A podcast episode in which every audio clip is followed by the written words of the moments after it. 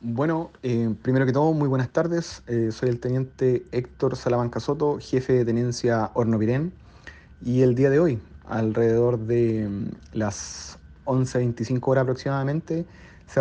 se, recepciona un llamado telefónico acá a la guardia de la tenencia de carabineros Hornopirén,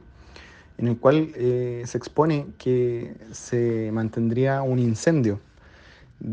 hacia una casa habitación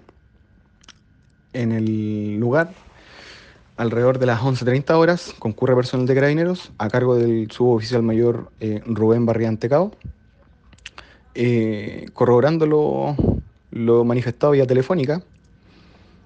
y eh, ayudando en el tema de la mitigación del incendio conjuntamente con personal de bomberos que se mantenían en el lugar. Posterior, posteriormente, diciendo las 12 del día, aproximadamente, ¿no es cierto?, por parte de personal de bomberos, eh, se informa que dentro del sitio del suceso se mantendría un, un oxiso. Y dentro de las diligencias eh, principalmente realizadas se, establecería, ¿no es cierto?, que eh, el oxiso sería una persona de sexo masculino, menor de edad, de 14 años.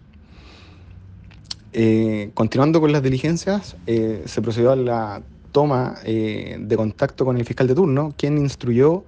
eh, que concurriera personal de la OCAR conjuntamente con personal CIP y Servicio Médico Legal, los cuales en este momento se mantienen realizando diligencias correspondientes a su área de especialidad.